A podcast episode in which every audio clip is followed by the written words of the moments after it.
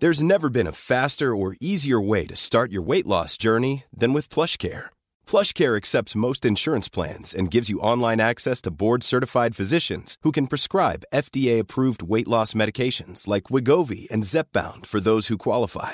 Take charge of your health and speak with a board-certified physician about a weight loss plan that's right for you. Get started today at plushcare.com slash weight loss. That's plushcare.com slash weight loss. plushcare.com slash weight loss. Porque el mundo actual no se entendería sin la economía y los negocios.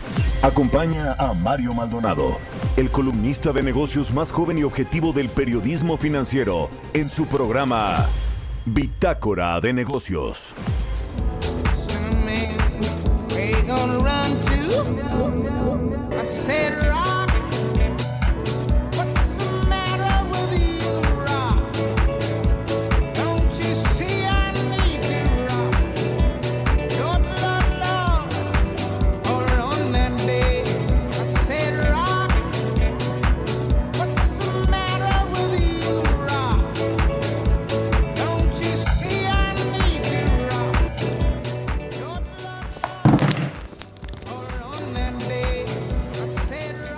¿Qué tal? ¿Cómo están? Muy buenos días. Bienvenidos a Bitácora de Negocios. Yo soy Mario Maldonado y me da mucho gusto saludarlos en este viernes 21 de agosto del 2020. Saludo con mucho gusto a quienes nos escuchan a través de la 98.5 de FM aquí en la Ciudad de México, en Guadalajara, Jalisco por la 100.3 de FM y en Monterrey, Nuevo León por la 90.1 de FM.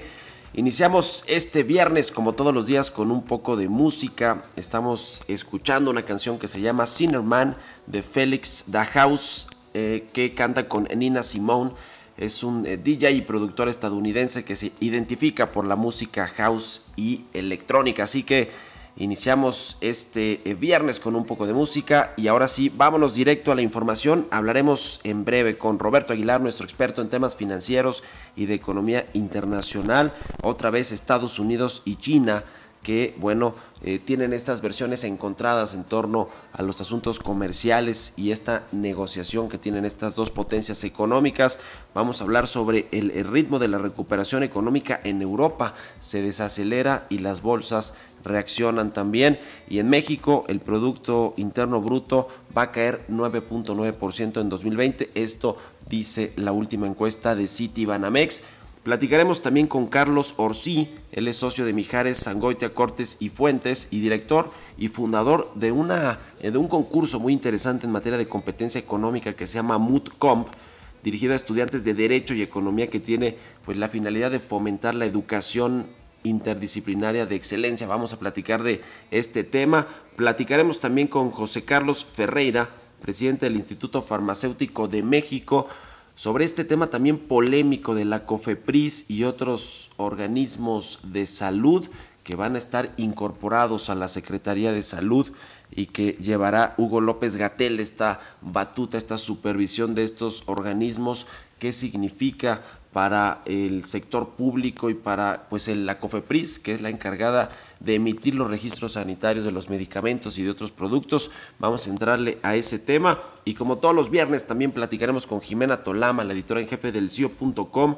sobre varios asuntos que tienen que ver con las empresas de tecnología y esta eh, pues eh, nominación de Kamala Harris, eh, quien podría ser vicepresidenta de los Estados Unidos si Joe Biden gana las elecciones en noviembre. Nos va a hablar también Jimena Tolama de Uber y Lyft y su modelo de negocio que tienen allá en los Estados Unidos. Están innovando también estas dos compañías de transporte. Así que quédese con nosotros aquí en Bitácora de Negocios. Se va a poner bueno. Ya es viernes, fin de semana casi.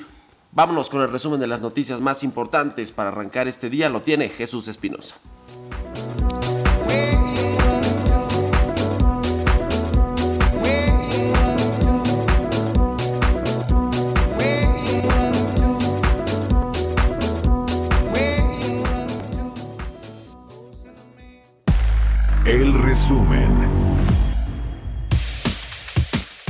García Cabeza de Vaca, gobernador de Tamaulipas, confirmó que denunciará al exdirector de Petróleos Mexicanos por señalarlo de presuntamente recibir dinero para aprobar la reforma energética cuando se desempeñaba como senador.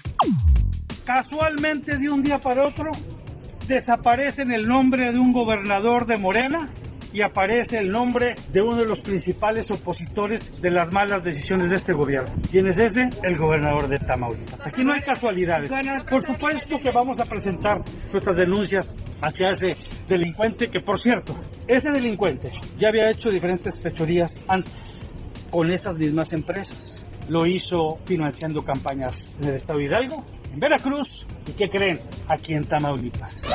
Para la Coparmex se debe poner fin al centralismo de la recaudación en las manos del gobierno federal y distribuirla a las entidades y municipios. Refirió que espera que las recientes discusiones que se darán sobre el pacto fiscal lleven hacia un acuerdo nacional que incluya a otros actores además de los políticos. En un reporte del banco de BBVA en México se señala que la Secretaría de Hacienda ya repartió en julio 20 mil millones de pesos del Fondo de Estabilización de los Ingresos de las entidades federativas y que estas transferencias seguirán, lo cual ha sido calificado como un riesgo ante caída de recaudación. De acuerdo con la mayoría de los analistas consultados por Citibanamex, el Banco de México va a anunciar un nuevo recorte a su principal tasa de interés el próximo mes de septiembre. Además, BBVA, Banorte, Santander y JP Morgan también están entre las 14 instituciones que prevén este recorte.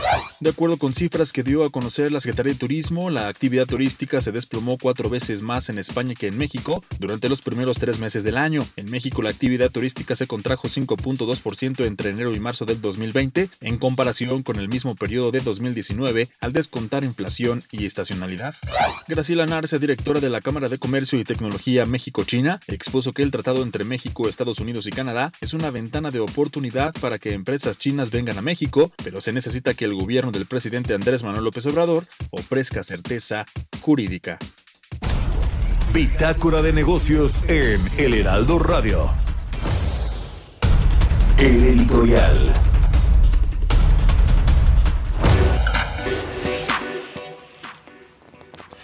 Bueno, pues ayer el periodista Carlos Loret de Mola dio a conocer un par de videos en el que se ve al hermano del presidente Andrés Manuel López Obrador, a Pío López Obrador, recibiendo dinero en efectivo de David León. David León, quien recordamos es exdirector de Protección Civil del Gobierno Federal de la Cuarta Transformación y que hace apenas unas semanas fue nombrado por el presidente Andrés Manuel López Obrador como el nuevo titular de esta empresa que se va a encargar de distribuir los medicamentos en México.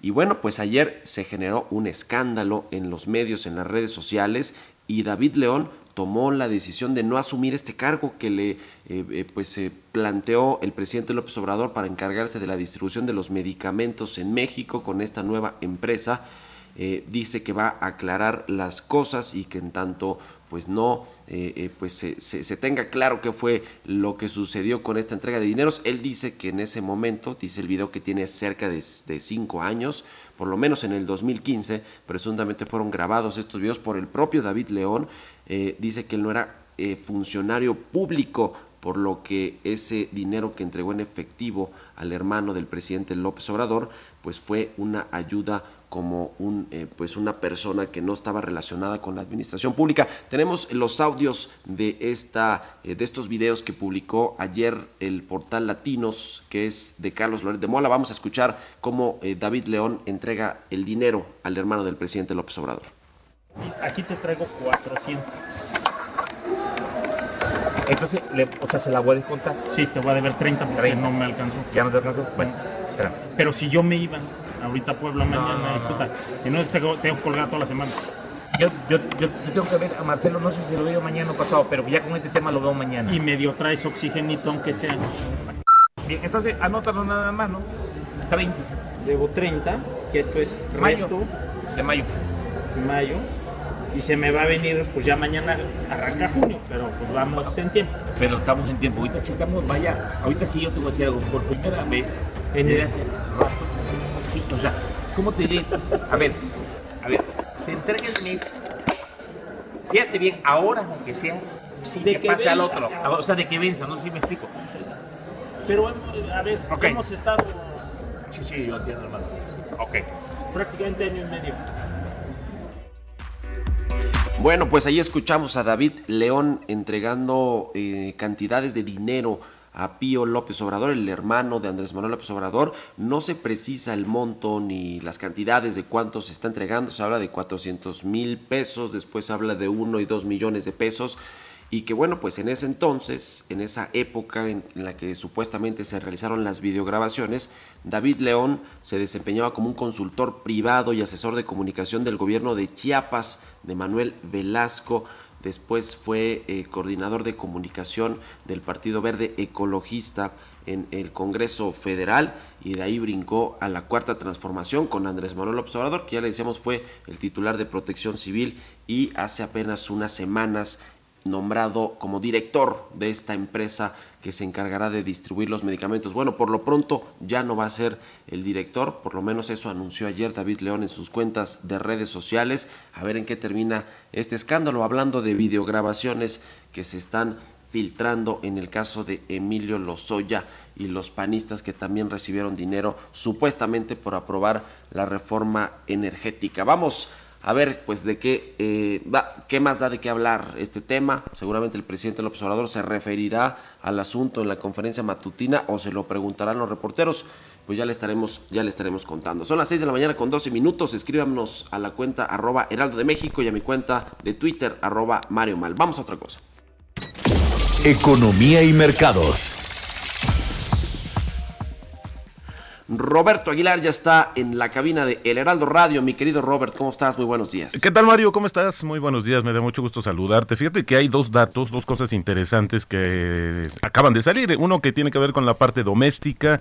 Nos está dando a conocer el INEGE en las ventas al menudeo fíjate que es interesante porque si las medimos con el mismo periodo del año anterior, es decir, el junio de este año contra el del año anterior, hay una baja de 16.6%, pero si estamos midiéndola respecto al mes previo, es decir, mayo, hay un incremento de 7.8%. Y bueno, también hay que comentar que esto es una buena señal, sin embargo, pues es una, venimos de tasas muy bajas y la comparación pues va a favorecer, ya lo hemos visto en otros indicadores y así va a suceder con este tema de justamente las comparaciones eh, de los indicadores económicos. Y por otro lado, en el plano internacional, Mario, fíjate que Pfizer y BioNTech, estas compañías que están juntas desarrollando una vacuna contra el coronavirus para combatir el coronavirus, dijeron que bueno, pues que podría estar ya lista la vacuna para revisión de las autoridades tan pronto como el mes de octubre. Sin duda esta información va a ser muy interesante más tarde cuando eh, comiencen a operar los mercados, que pues es también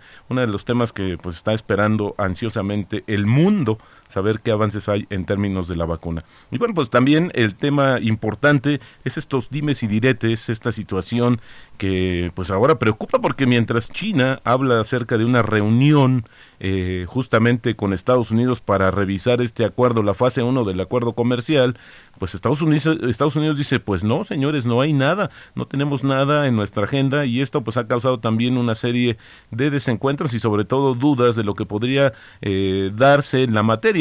Eh, ya también se había advertido, Mario, lo platicamos en algún momento, ya hace algunos meses, que justamente el tema político electoral pues podría ser un obstáculo o un buen pretexto para eh, prolongar por más tiempo este tema y también ver de qué manera pues el presidente Donald Trump puede sacar provecho de esto que ha eh, estas acusaciones y todas estas eh, batallas que ha dado en diferentes si no son alimentos es el petróleo es la parte tecnológica en fin creo que es una cuestión importante que no hay que perder de vista. Y bueno pues te diría también que la recuperación de la zona euro de su recesión económica que es la más profunda eh, pues particularmente en el tema de los servicios, se está desacelerando, es decir, que bajó el ritmo de recuperación y esto pues también pone a las bolsas en una situación ahí dispar, sobre todo porque pues estaban esperando pues que se le diera continuidad y así ha pasado también, creo que hay que comentarlo con Estados Unidos, esta, estos claroscuros que luego se generan justamente con la información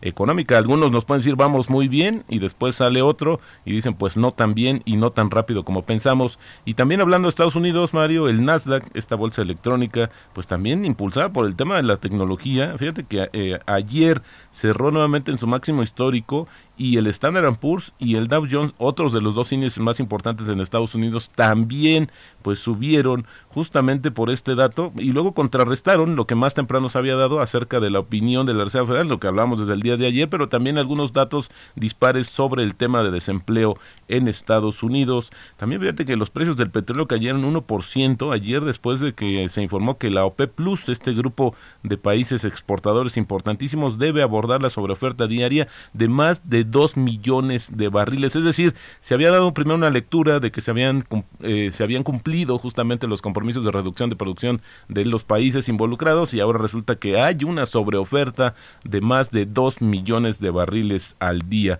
Un dato interesante, ya me estoy adelantando un poquito también quizás al tema de Jimena, pero es que fíjate que las acciones de Tesla superaron la marca de los dos mil dólares ayer y esto es importante porque ah, este, te acordarás que hay una propuesta de hacer un split de las acciones para justamente evitar que el precio tan alto pues pueda limitar a inversionistas nuevos a entrarle. Vamos a que poner un dato en contexto, Mario, que los, las acciones justamente de Tesla han subido más de 300% en 2020, así es que si tenías inversiones de Tesla, pues muchas felicidades porque ya te has ganado una muy buena apreciación.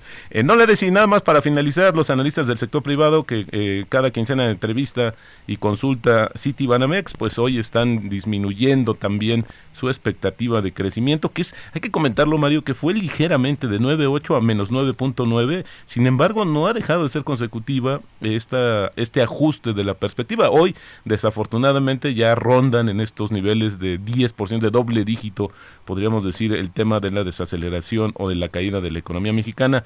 El, el, gran reto es saber cuánto tiempo vamos a tardar en esta recuperación. Ayer tuve la oportunidad de platicar con Gabriela Siller, de economista en jefe del Banco Base, decía que por lo menos cuatro años, porque si crecemos o nos recuperamos a un ritmo de dos, de dos, eh, justamente de dos por ciento al año, pues para recuperar esta caída por lo menos de 10 tardaremos 4 o 5 años. Así, así de complicado se podría ver el escenario y todo, Mario, por no tener un plan de eh, un, plan de, que pudiera amortiguar la caída tan importante de la economía mexicana, así como sucedió en otros países. Ya habíamos platicado que también se ha presumido aquí, por ejemplo, las autoridades mexicanas de que se cayó menos que otros países que echaron todo el dinero a circular y que pusieron muchos programas. Sin embargo, yo creo que la hora de la verdad se va a dar justamente cuando se den las señales de recuperación. Y el tipo de cambio, Mario, 22.12, así es como está cotizando e inicia operaciones nuestra moneda mexicana.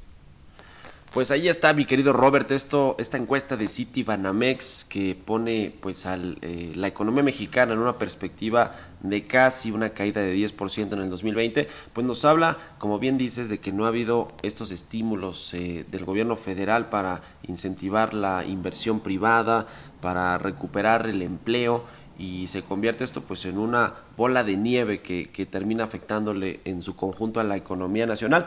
Y por supuesto que, se habla también del asunto del coronavirus, ¿no? México no está recuperándose. ¿Te acuerdas que Gabriel Llorio, el subsecretario de Hacienda, reconoció que si hay un rebrote fuerte en el país, el gobierno federal estaría en condiciones o podría sí endeudarse para inyectar ese dinero a la economía nacional? ¿Tú lo ves? ¿Lo ves probable? Con, con, los rebrotes que están ya sucediendo en algunos estados de la República? Pues fíjate que podría ser, yo creo que también, pero se enfocaría más al tema de salud. También el presidente ha dicho que son ilimitados los recursos, les digo a los gobernadores, para el tema de la salud. Pero creo que esto pues tendría ser una coyuntura y yo creo que no serán como uno esperaría estos programas o como otros que se han implementado justamente en, en otros países como el caso de Estados Unidos. Creo que ahí sí se van a resistir mucho y desafortunadamente quizás cuando quieran tomar decisiones podría ser demasiado tarde, Mario. Así, así de cruel, así de crudo es este tema en términos económicos. Así de crudo. Muchas gracias, Roberto. Buenos, días, Mario, un abrazo. Roberto Aguilar, síganlo en Twitter, Roberto AH, son las 6 con 20 minutos. Vamos a otra cosa. Bitácora de negocios en El Heraldo Radio. Está en la línea telefónica Carlos Orsí, él es socio de Mijares, Angoitia Cortés y Cortés y Fuentes y director y fundador del MUTCOMP, que ya le decíamos es un eh, concurso interesante en materia de competencia económica. ¿Cómo estás, Carlos? Buenos días, qué gusto saludarte. Hola, Mario. Muchas gracias. Muy buenos días a ti y a todo el auditorio. A ver, cuéntanos de qué se trata este concurso del MUTCOMP. Claro que sí, Mario Pues mira, fíjate, después de 15 años de dar clase a nivel licenciatura y maestría, así como de formar, formar abogados eh, en uno de los principales despachos de México, identifiqué básicamente tres necesidades de los estudiantes. La primera, la necesidad de, que las nuevas generaciones les gusta trabajar eh, enfocados en, sus propios caminos para resolver los problemas. Y con eso puede sacar el mejor potencial de, los estudiantes, dándole las herramientas y dejándolos a ellos eh, identificar los caminos que quieren seguir. La segunda es que los chavos salen aprendiendo mucho, pero con muy poca o nula experiencia práctica. Y por último, la tercera, es que las universidades por lo general se enfocan en eh, preparar en la materia o, en la especialidad en la cual están capacitando a las universidades en licenciatura, sin embargo, pierden de vista los chavos eh, otros enfoques y otras eh, profesiones. Por eso creamos el MUTCOM, este, que básicamente pues, es un concurso para estudiantes de Derecho y Economía que tienen la finalidad de fomentar esta educación interdisciplinaria que perdemos en la universidad y darles una experiencia práctica en, eh, en, el ámbito de competencia económica y este año de energía. Es impresionante, Mario, yo te diría cómo en cuatro años el compromiso social, eh, eh, particularmente en México, ha generado un crecimiento exponencial de más del 200% anual y, y hoy tenemos 11 instituciones, tanto a nivel eh, público como privado, instituciones este, de la mejor, del mejor nivel y más de 100 profesionistas sumados al proyecto con el, la única finalidad de capacitar a estos eh, chavos y prepararlos para su vida profesional. Durante tres meses estos chavos preparan un caso hipotético que este año va a ser en el sector energético, que como sabes pues, está siendo bastante eh, polémico y golpeado. Sí, sí, sí. Y, y terminan con audiencias eh, orales en las cuales exponen sus argumentos para este caso, que les da a los chavos una oportunidad de presentarse ante grandes profesionistas para generarles oportunidades laborales. Pues muy interesante, están ahí, eh, eh, digamos, metidos apoyando este proyecto, este programa, la Comisión Federal de la Competencia, Económica, la Universidad de Anáhuac, el Colegio, la Barra Mexicana del Colegio de Abogados, en fin, una serie de empresas que, que funcionan, me imagino, eh, de, organizaciones e instituciones como eh, los coaches, ¿no? De los, de los estudiantes o de quienes participan en este MoodCom. Exactamente. De hecho, la invitación la vimos, no solo es para los estudiantes, este, que evidentemente forman equipos de tres a cinco personas y se registran, sino también para los profesionistas eh, eh, especialistas en la materia de competencia económica del sector energético, pero también todo aquel que no tiene experiencia y que le gustan alguna de estas dos materias y quiere adquirirla, porque a ellos los designamos como coaches o como jueces en el procedimiento y tienen valores que aportar para los chavos y enseñarles a lo largo de, y trabajar de la mano a lo largo de estos tres meses que dura el, el. Muy bien, entonces la invitación para las inscripciones que cierran el 26 de agosto, ¿cómo queda, Carlos? Claro que sí se puede inscribir tanto los estudiantes como las personas interesadas, los profesionistas interesados en, ser coaches, en nuestra página www.mutcomp.org. Mutcomp se escribe M-W-T-C-O-M-P. Buenísimo. Pues muchas gracias, Carlos Orsi, por habernos tomado la llamada y muy buenos días. Te agradezco mucho el tiempo, Mario. Que tengas Hasta buen día. luego. Vámonos al corte, regresamos.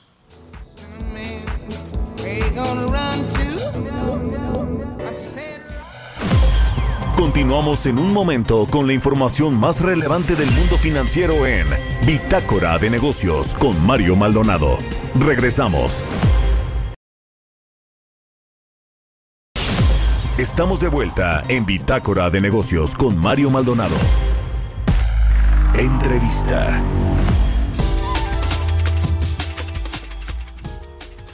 Ya estamos de regreso aquí en Bitácora de Negocios. Son las 6 de la mañana con 30 minutos tiempo del centro de México. Vamos a platicar con José Carlos Ferreira, el presidente del Instituto Farmacéutico de México. José Carlos, ¿cómo estás? Qué gusto saludarte.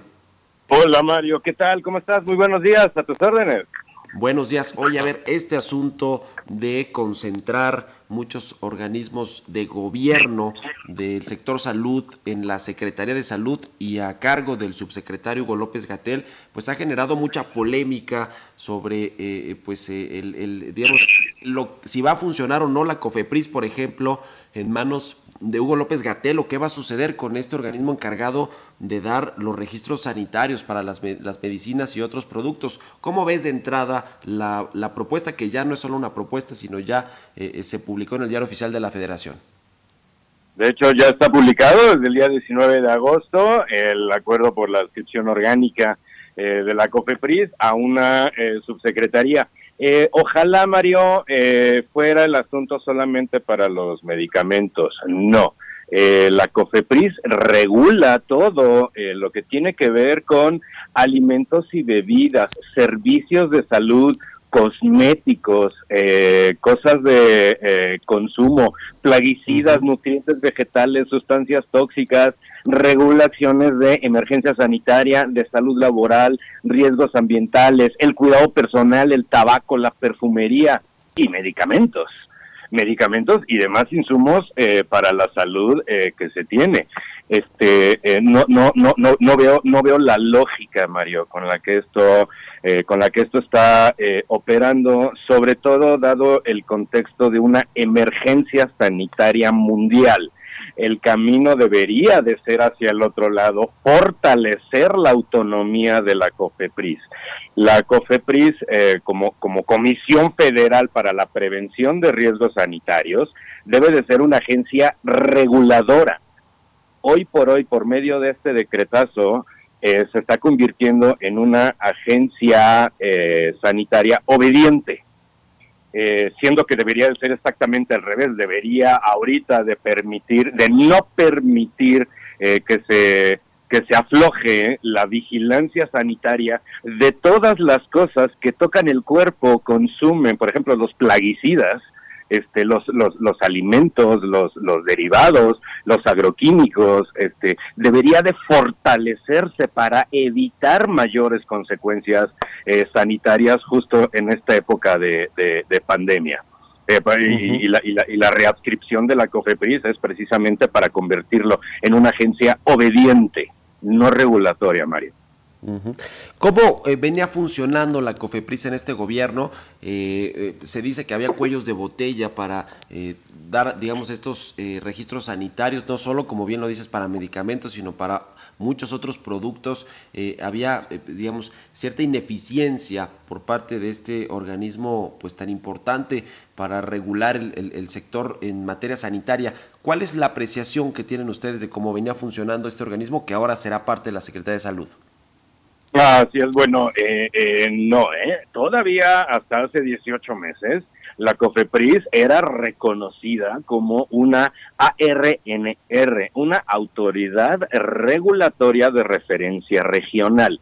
Quiere decir que organismos como la FDA en Estados Unidos, este, la, la EMA en Europa o la ANVISA en Brasil, decían, ya lo aprobó la COFEPRIS, perfecto, yo lo preapruebo porque era tan reconocido el trabajo que se hacía que hasta la misma FDA decía yo no tengo que volver a hacer lo que hizo la COFEPRIS, confío en COFEPRIS. Eso era anteriormente. Ya a partir de esta administración se le fue quitando el peso estratégico porque pues sí se reconoció de que la COFEPRIS ya no era una agencia regulatoria de referencia regional, sino que ya era simplemente una oficina de gobierno. Y este eh, ya ahorita al grado de que un, registro sanitario expedido el día de hoy ya por COFEPRIS, ya este, las demás agencias regulatorias ya no lo reconocen este, eh, como tal. Eso, eso es muy grave. ¿eh? Este, si, si de una de las cosas que podíamos jactarnos que se estaban haciendo muy bien en este país desde hace décadas, era la COFEPRIS, que era la cuarta agencia regulatoria más reconocida a nivel mundial. Y nos peleábamos el tercer lugar entre Anvisa Brasil y COFEPRIS México. ¿eh? Pues ahí está el tema ahora, no es, no es solo la COFEPRIS, sino muchas otras instancias de gobierno que estarán pues, bajo el paraguas de la Secretaría de Salud, ¿no? No, o sea, el, el, el, CONADIC, el Centro Nacional contra las Adicciones, el Centro Nacional de Equidad de Género y, Salud Reproductiva, este, el CENSIDA, el Centro Nacional para la Prevención y Control del VIH, este, todo esto ya, ya, ya están, ya están sujetos a la obediencia del régimen, ya no están eh, con, con el objetivo de vigilar y de cuidar y de proteger a la, a la, a la población Este, esto, la señal que se manda es muy mal. Por un lado, por el contexto, como te comentaba, de que estamos en una época pandémica, pero también por el otro lado del contexto de que, este, pues, eh, eh, por medio de las Naciones Unidas se va a hacer un shopping farmacéutico internacional. Me parece, Mario, que la señal es muy clara. La señal es tan clara que se está diciendo, me voy a traer medicamento basurita del extranjero y no quiero una agencia regulatoria que me esté cuestionando. Entonces, esa parte ese es un tema de contexto este en el cual la gente, yo entiendo que, que, la gente allá afuera, si sales y le preguntas a la primera persona que ves caminando por la calle, le dices, oye, ¿cuáles son las atribuciones y cuál es el valor este, de importancia del Centro Nacional de Equidad de Género, de la COFEPRIS o de, o de, o de Sencida? O de, o de los centros de transfusión sanguínea, ¿no? De la coordinación nacional. Me, me, parece que me queda claro que no te va a dar una conferencia de qué es eh, lo que son. Eh, ni siquiera creo que el 80% de la población caminante allá afuera sepa qué significan las siglas de COFEPRIS. Pero es importante que por, por medio de, de, de, de, micrófonos como los tuyos se les dé a conocer de manera, de manera, de manera real cuáles son las implicaciones para la familia del, del, del, mexicano, para, para, para, para traer a, a, a, México este, medicamentos que no han sido aprobados, que no han sido regulados, que no han sido este, revisados por buenas prácticas de manufactura, de higiene. Eh, la COFEPRIS precisamente lo que hacía era que eh, se le preguntaba, bueno, ¿de dónde estás trayendo tu producto? este, tu, tu API, ¿no? Tu ingrediente activo, mira, lo estoy trayendo de Vietnam. ¿Y dónde lo acondicionas? En la India. Perfecto. Por medio de terceros autorizados hacían visitas de control para revisar GMPs, que son buenas prácticas de manufactura, y revisar las condiciones de higiene en las cuales estaba haciendo tanto la materia prima como el producto terminado. Y en base a eso, o con base en eso, perdón, este, te expedían un registro sanitario. Ahora se van a expedir registros sanitarios simplificados. ¿Sabes qué es un registro eh, sanitario simplificado? este, no, nadie lo sabía, se lo acaban de inventar ahorita. Es un sí, señor, como usted mande. Ese registro sanitario simplificado es, este, me quiero traer este paracetamol de Bangladesh. Oye, ¿y dónde lo fabrican? No tengo la más remota idea, pero expiden un registro sanitario simplificado porque es parte de la compra internacional de la UNOPS. Entonces, una de las cosas más importantes, Mario, perdón si ya me estoy pasando de tiempo, pero es una cosa que se llama, es, es una palabrota que se llama farmacovigilancia. La farmacovigilancia es cuando tú te ingieres una pildorita y esa pildorita te provoca un efecto adverso, un efecto no deseado, un envenenamiento químico, este, una, cualquier cosa, lo que sea, ¿no? La COFEPRIS tenía la atribución de eh, revisar eh, la, calidad, la eficiencia de ese producto, el estado en el que estaba ese producto y exigir este, todas las, eh, todas las este, atribuciones que tengan que estar este, relacionadas con ese producto de mala calidad. Pues hoy por hoy con los registros simplificados por el paracetamol que se compró en las Naciones Unidas en Bangladesh y hay un envenenamiento químico a un niño en el IMSS, ¿a quién se le va a levantar el reporte de farmacovigilancia si el registro sanitario era simplificado y la empresa simplemente no existe en este país? Me hace que eh, es, es, es, es, muy, es muy grave, Mario. Este asunto de la compra de medicamentos en el exterior también ha sido muy polémico. Ya nos mencionabas esta oficina de las Naciones Unidas de Servicios para Proyectos, esta UNOPS, que va a ser el puente de México para eh, adquirir medicamentos en otros países. ¿Cómo lo ves a, la luz también, por supuesto, de esta eh, concentración de organismos de salud como la COFEPRIS en la Secretaría o en la subsecretaría que encabeza Hugo López Gatel? Ajá, eh, sí, no, mira, de igual manera también la UNOPS no conoce la ley de adquisiciones mexicana y su reglamento. La UNOPS no está consciente de todas las atribuciones eh, de, la, de la COFEPRIS. La UNOPS es, es, muy clara. ¿eh? El gobierno mexicano le va a pagar 6 mil millones de pesos por tres años para que le haga el shopping turístico farmacéutico internacional. Punto.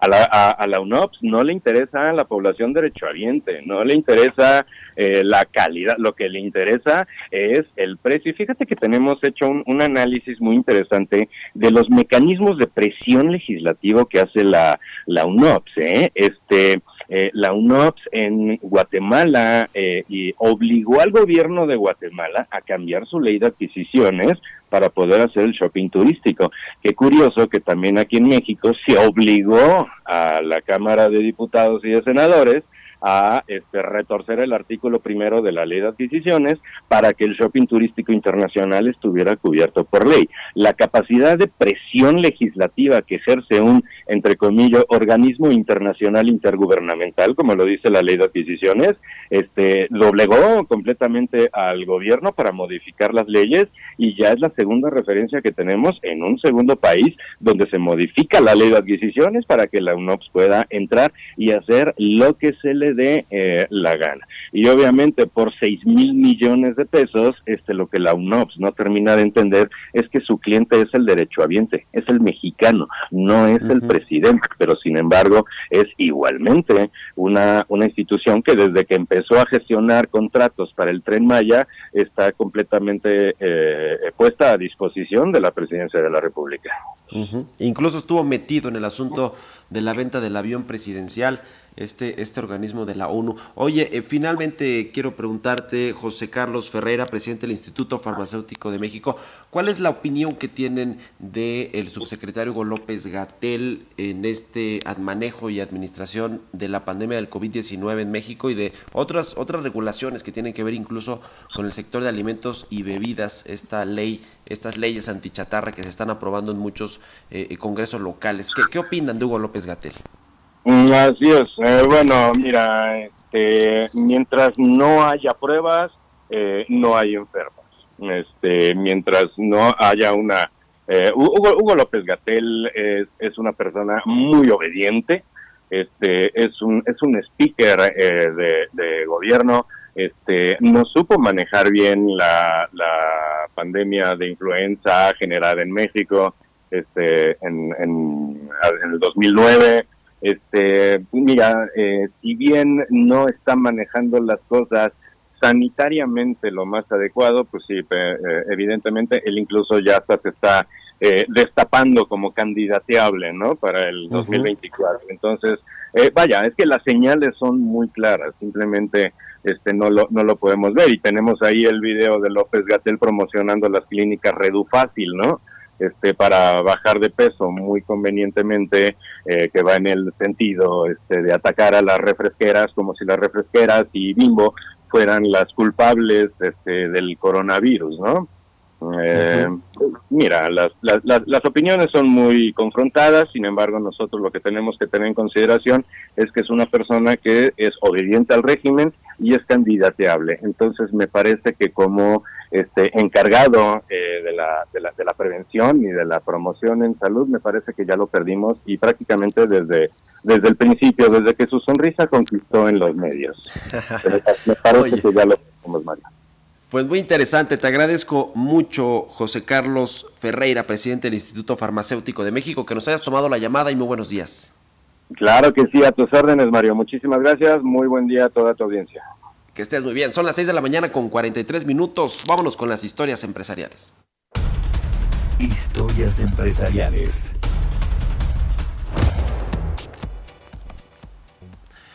Bueno, pues eh, cambiando de tema a temas que tienen que ver con la tecnología, Microsoft le da el tiro de gracia a Internet Explorer. No habrá más actualizaciones. Luego de 25 años de su creación, este navegador ya no tendrá actualizaciones. Microsoft dijo que esta decisión solamente afectará las aplicaciones y servicios de Microsoft 365. Eh, Vamos a escuchar esta pieza que nos preparó Giovanna Torres.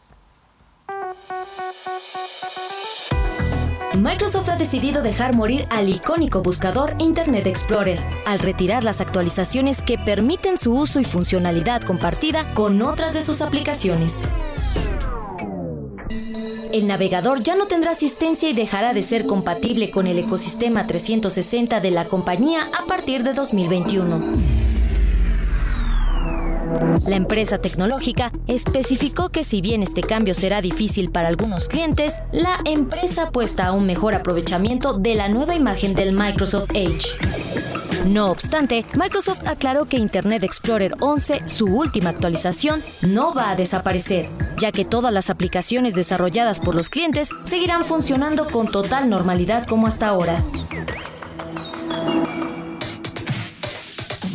Internet Explorer, fue lanzado en 1995 y fue considerado como uno de los navegadores web más utilizados de Internet desde 1999 con un clímax de utilización del 95% entre 2002 y 2003. Sin embargo, perdió favoritismo entre los internautas que preferían navegadores más rápidos como Mozilla, Firefox o Google Chrome. Para Bitácora de Negocios, Giovanna Torres. Innovación. Bueno, pues ya es viernes y ya está Jimena Tolama, la editora en jefe del CIO en la línea telefónica. ¿Cómo estás, querida Jime? Buenos días. Hola Mario, muy buenos días. ¿Cómo estás? Pues aquí con el gusto de saludarte y comentarte que en el plano internacional no se habló de otra cosa más que de la convención demócrata, Joe Biden y Kamala Harris, quien ya es candidata a la vicepresidencia de Estados Unidos y viene a ser senadora por California. Y eh, bueno, ahí está la clave, lo que nos atañe en California, en Silicon Valley, la meca de la innovación, porque todo parece indicar que si Kamala Harris se convierte en vicepresidenta, las grandes empresas de tecnología van a poder respirar. ¿Tú te imaginas por qué? A ver, ¿por qué? Cuéntanos, Jime. bueno, sería lo mejor que les pudiera pasar ahora que están en escrutinio constante en materia de regulación, impuestos y sobre todo con el dominio del mercado por eh, esta cuestión de la batalla antimonopolio. ¿Y por qué Kamala Harris es lo mejor que les pudiera pasar? Pues entro en detalle. Ella es, eh, bueno, no sé, eh, quizá está un poco eh, bajo el radar, pero es una mujer muy influyente que ha ido construyendo su carrera política más o menos desde los 30 años, Mario, con las relaciones que ha ido forjando precisamente con la élite de San Francisco, incluidos varios ejecutivos, inversionistas y familias con mucho dinero que ayudaron a hacer todo lo que hoy es, pues, lo que conocemos como este boom tecnológico moderno ha sabido manejar muy bien sus relaciones, tanto que, por ejemplo, uno de sus mayores donantes desde que ella fue fiscal de distrito, de distrito perdón, o procuradora general es Mark Benioff, el CEO de Salesforce, que es una compañía de software empresarial muy bien posicionada. También presume un lazo muy fuerte con Lauren Powell Jobs, nada más y nada menos que la esposa de Steve Jobs. Y quizá la más relevante es la relación que tiene con Sheryl Sandberg, la mismísima mano derecha de Mark Zuckerberg en Facebook, la directora de operaciones, y que la verdad es la que mueve absolutamente todos los hilos. Y es curioso porque es justo Facebook, la empresa que más traen atravesada a los demócratas, ahora con este tema de la propaganda política. Ahí tienes a la implacable senadora Elizabeth Warren, por ejemplo, su ex rival, cuando ambas fueron precandidatas a la presidencia y que ella sí ha querido meterlas en cintura. No sé si te acuerdas que ha sido muy enfática en, en regular y en, y en poner eh, un poco de más orden a estas empresas de tecnología. Entonces, ahí tienes una vez más eh, que Biden eligió como su compañera de fórmula. Ya varios han salido a darle el espaldarazo eh, de, de, esta comunidad tecnológica. Y lo más importante, pues abrir la cartera. De hecho, Vox, este medio digital estadounidense, citó a un inversionista de Silicon Valley que de plano dijo, aquí en San Francisco nada más estábamos esperando a quién elegía Biden para sacar la chequera y pues voilà, les conviene. Ahora, Kamala Harris les hará bien o mal a estas empresas. La realidad es que Biden no está centrando su campaña en las tecnológicas. Sí las ha puesto en segundo plano, pero en dado caso de que se pusieran estrictos con ellos, a Kamala la están viendo como alguien que pudiera imponer una regulación sensata, por decirlo de alguna forma, tomando en cuenta que sí tiene credibilidad entre la comunidad. Tampoco es como que Kamala Harris no los toque o no hable de ellos. O sea, sí se le ha preguntado qué opina sobre el poder de estas empresas y ha dicho que es preocupante y que habrá que revisarlo a fondo. Y pues al final son dichos que hasta ahora se quedan en el aire. Entonces posiblemente igual y tampoco eh, eh, hace mucho eh, por ellos, como si lo haría, por ejemplo, una Elizabeth Warren. Lo que sí sabemos es que faltan menos de tres meses para las elecciones y Trump va perdiendo. Así que esos serían los escenarios para las Big Tech en caso de ver a Kamala Harris como la primera mujer vicepresidenta en ese país, Mario. Pues así las cosas están en Estados Unidos, Jime. Joe Biden, como bien dices, va por, por lo menos 10 puntos arriba en las encuestas de, Don, de, Estados Unidos, arriba de Donald Trump. A ver si se hace realidad este asunto. Y cambiando de tema, nos vas a platicar también de Uber y Lyft, precisamente este modelo de franquicia que tienen allá en California. Sí, justamente eh, ahí mismo en California eh, el drama, porque Uber y Lyft posiblemente estén pensando en franquiciar el negocio, ahora que un juez les está obligando a reclasificar a los conductores como empleados y no como prestadores de servicios, que como bien sabemos es algo que ocurre en todo el mundo y pues sentar precedentes para que incluso ocurra aquí en México, donde no somos ajenos al tema y los medios de comunicación hemos abordado este modelo de negocio y quizá la precariedad laboral en la que también caen estas personas pese a que también sabemos que estas plataformas nacieron con este fin de ser intermediarios y que es la naturaleza de la economía digital. Y pues allá en California, por ejemplo, son más de un millón de personas las que trabajan en plataformas de este tipo, no solo en Uber y Lyft.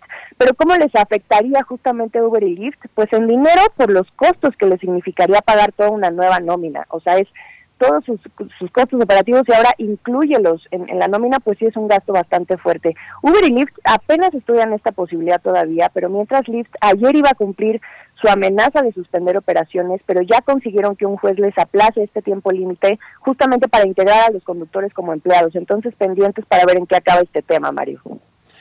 Pues muy interesante, Jime. Muchas gracias, como siempre, por tu participación aquí en Bitácora de Negocios, tus redes sociales, donde te puede seguir la gente.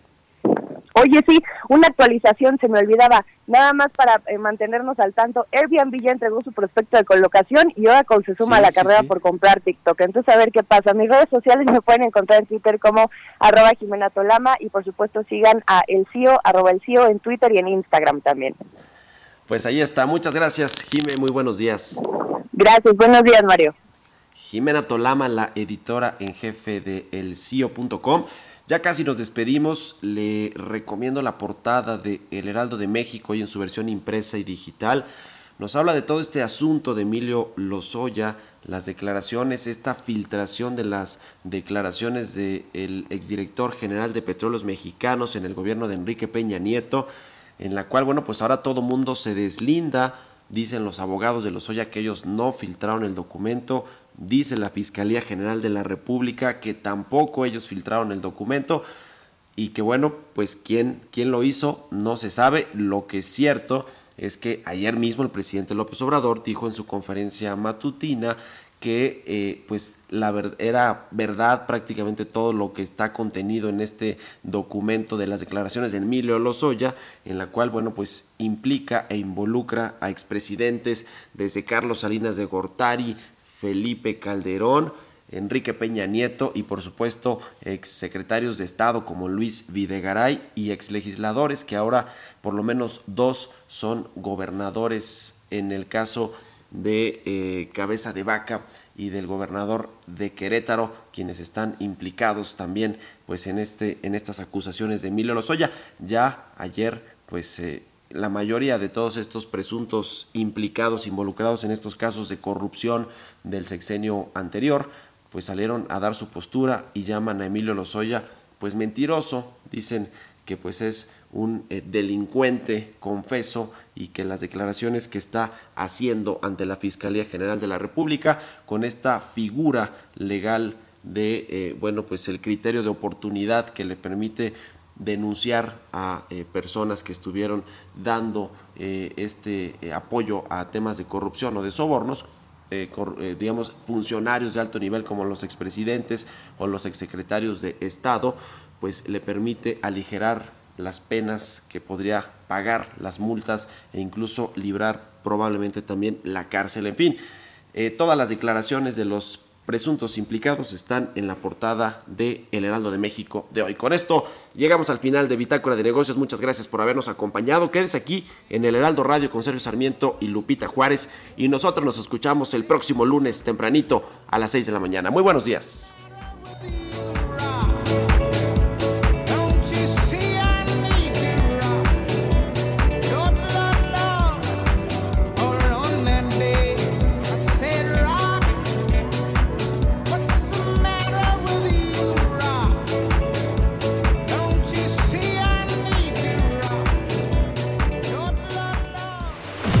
Fue Bitácora de Negocios con Mario Maldonado, donde la H suena y ahora también se escucha. Una estación de Heraldo Media Group.